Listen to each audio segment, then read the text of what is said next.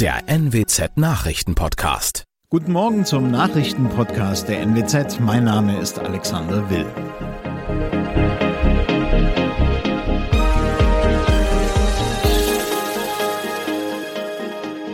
Und das sind unsere regionalen Nachrichten am Morgen. Angeklagte im Högelprozess belastet. Mehr Geld für Flüchtlinge in Niedersachsen. Frau verprügelt Urenkel mit Brennnesseln und Bombenverdacht ICE geräumt.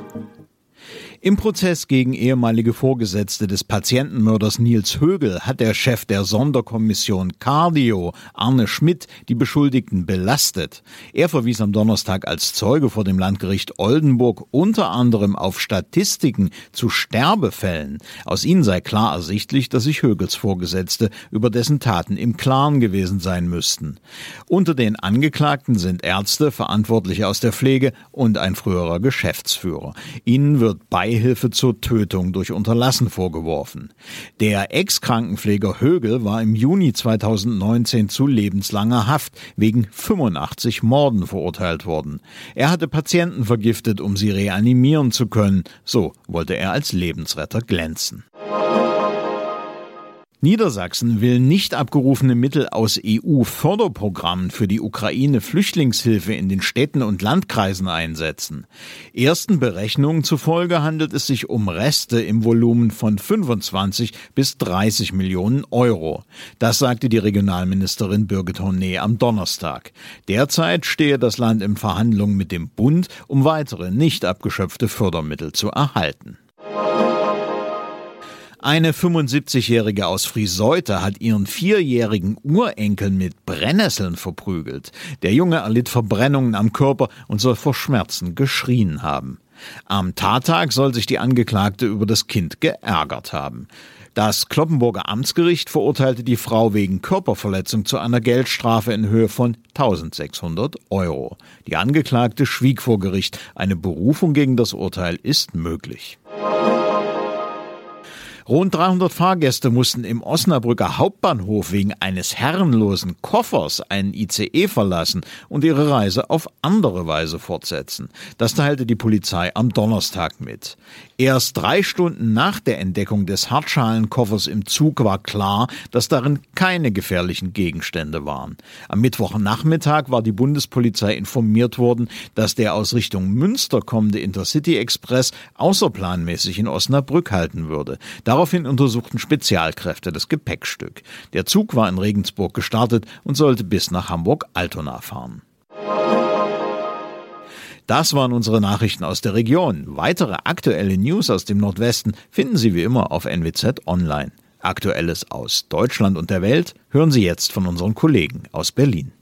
Vielen Dank und einen schönen guten Morgen. Ich bin Sabrina Frangos und das sind heute unsere Themen aus Deutschland und der Welt. Russland erklärt Mariupol für erobert, mögliche EU-Einigung auf Gesetz über digitale Dienste und Präsidentschaftswahl in Frankreich.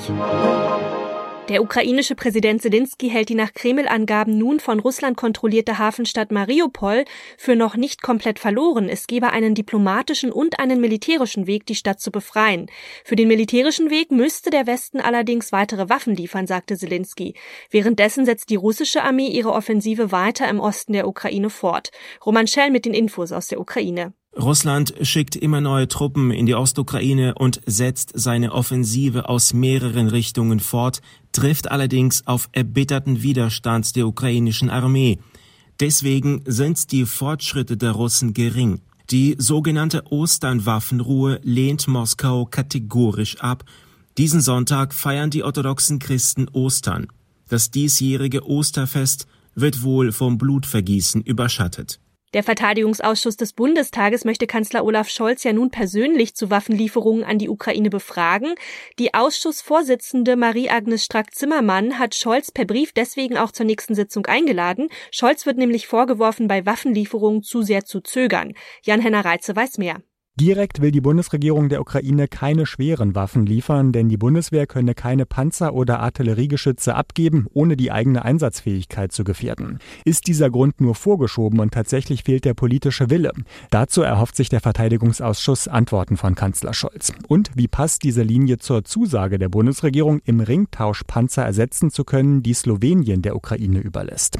Zugesagt hat Deutschland auch, ukrainische Soldaten an Artilleriegeschützen westlicher Bauart auszubilden. Bye. Von zu Hause aus arbeiten, Behördenangelegenheiten regeln oder auch einfach Einkäufe machen, das Internet, das macht unseren Alltag ja wirklich in vielerlei Hinsicht einfacher. Aber das Netz wird auch für Hass und Hetze genutzt und als Möglichkeit, um Desinformationen zu verbreiten oder auch gefälschte Waren zu verkaufen. Dagegen will die EU nun vorgehen. Heute könnten sich Unterhändler der EU-Staaten und des Europaparlaments auf ein Gesetz über digitale Dienste einigen, das gesellschaftliche Probleme im Netz angehen soll. Sarah Geiserdem mit den Infos aus Brüssel. Was ist denn das Gesetz über digitale Dienste genau? Also das Prinzip hier in Brüssel ist, alles, was offline illegal ist, das soll in Zukunft auch online verboten sein. Und Plattformen wie zum Beispiel Facebook, Google und Amazon, die sollen mehr Verantwortung für das übernehmen, was sich bei ihnen so abspielt. Geht aber nicht nur um die Internetriesen, auch kleinere Plattformen sind betroffen. Die großen müssen allerdings mehr Regeln befolgen. Der SPD-Europaabgeordnete Wölken spricht von einem neuen digitalen Grundgesetz. Die EU-Staaten und das Parlament könnten sich ja heute final auf das Gesetz einigen. Was ist denn schon bekannt und auf welche konkreten Regeln läuft es dann vermutlich hinaus? Es dürfte zum Beispiel so werden, dass Online-Plattformen Hassreden und andere illegale Inhalte schnell entfernen müssen von ihren Seiten. Richtwert dürften da 24 Stunden sein und Nutzer sollen auch Beschwerdemöglichkeiten haben. Marktplätze dürften dazu verpflichtet werden, Anbieter zu überprüfen, damit weniger gefälschte Produkte im Netz landen und sensible Daten wie religiöse Überzeugungen, sexuelle Vorlieben oder auch politische Ansichten dürfen wohl nicht mehr für gezielte Werbung genutzt werden.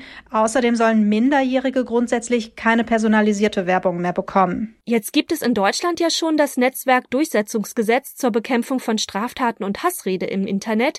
Wie werden sich die EU-Regeln auf das deutsche Gesetz auswirken? Ja, Deutschland war im Grunde mit seinem Gesetz vorgeprescht. Das kam hier in Brüssel nicht so gut an bei der EU-Kommission. Aber wenn das EU-Gesetz steht, dann dürfte das deutsche Netzwerkdurchsuchungsgesetz dadurch ersetzt werden. Insgesamt hat das EU-Gesetz über digitale Dienste auch einen deutlich größeren Geltungsbereich. Am Sonntag geht die französische Präsidentschaftswahl in die letzte Runde. In einer Stichwahl treten dann Staatschef Emmanuel Macron und seine Herausforderin Marine Le Pen gegeneinander an. Macron vertritt ja eine proeuropäische Politik, gegen Kandidatin Le Pen hingegen eine antieuropäische. Beide hatten sich in der ersten Wahlrunde unter zwölf Kandidatinnen und Kandidaten durchgesetzt. Dorothea Finkbeiner ist in Paris und weiß mehr. Mit Blick auf die letzten Umfragen und die Debatte, wird Emmanuel Macron denn gewinnen?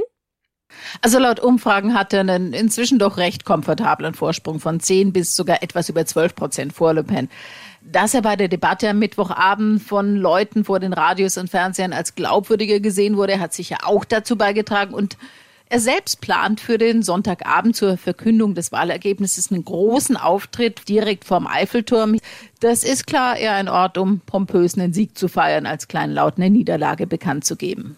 Sowohl Deutschlands Kanzler Scholz als auch die beiden linken Regierungschefs von Spanien und Portugal haben die Franzosen ja dazu aufgerufen, Macron zu wählen.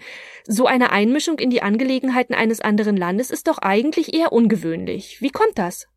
Der Grund ist, dass der Wahlausgang entscheidend auch für Europa ist. Denn Le Pen ist extrem EU-kritisch, hat schon angekündigt, die EU grundlegend zu verändern, will vieles gemeinsam mit anderen EU-Skeptikern wie Ungarn blockieren und mit ihr könnte auch die Pro-Ukraine-Front in Europa bröckeln. Macron hat ihr sogar mit Blick auf einen Kredit, den ihre Partei vor Jahren bei einer russischen Bank aufgenommen und noch nicht zurückgezahlt hat, vorgeworfen. Sie hängen von der russischen Macht und von Herrn Putin ab. Sie selbst bestreitet das entschieden. In unserem Tipp des Tages geht es um den Tag der Erde. Der ist nämlich heute und bei dem Aktionstag wird weltweit für Umweltschutz und nachhaltiges Konsumverhalten gekämpft. Diesmal lautet das Motto, deine Kleider machen Leute. Soll natürlich auf das bewusste Einkaufen nachhaltiger Kleidung aufmerksam gemacht werden. Aber auch darauf, die Klamotten länger zu tragen und sie umweltschonend zu entsorgen. Ja, mit welchen einfachen Tricks man der Erde sonst noch etwas Gutes tun kann, weiß Demi Becker. Dieser Tag der Erde, der steht ja ganz im Sinne der Kleidung. Wie kann man denn bei Kleidung und beim Shoppen auf Nachhaltigkeit überhaupt achten? Ja, das nachhaltige Shoppen beginnt nicht im Geschäft, sondern bereits im eigenen Kleiderschrank. Hier sollte man sich einen Überblick verschaffen und sich wirklich mal fragen, ob man das alles noch so trägt, was da hängt. Denn nachhaltig mit Kleidung umzugehen bedeutet eben auch, sich von manchen Sachen zu trennen. Aber die sollte man dann weiterverkaufen und eben nicht wegwerfen. Denn die nachhaltigste Form des Einkaufens ist und bleibt das Second-Hand-Shopping.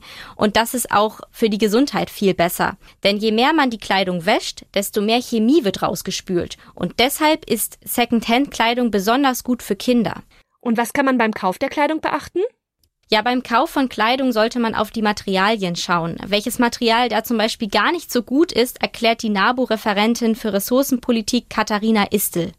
Weil Baumwolle ist ein extrem umweltschädliches Material, sag ich mal, weil man extrem viel Pestizide braucht und der Wassereinsatz auch extrem groß ist. Wie kann man der Erde denn sonst noch etwas Gutes tun? Auf was kann man sonst noch achten? Ja, es gibt da kleine Tipps, die man in den Alltag einbauen kann, zum Beispiel beim Supermarkteinkauf. Hier sollte man regional und saisonal einkaufen und die Papiertüte ist gar nicht so gut, wie die NABU-Expertin erklärt.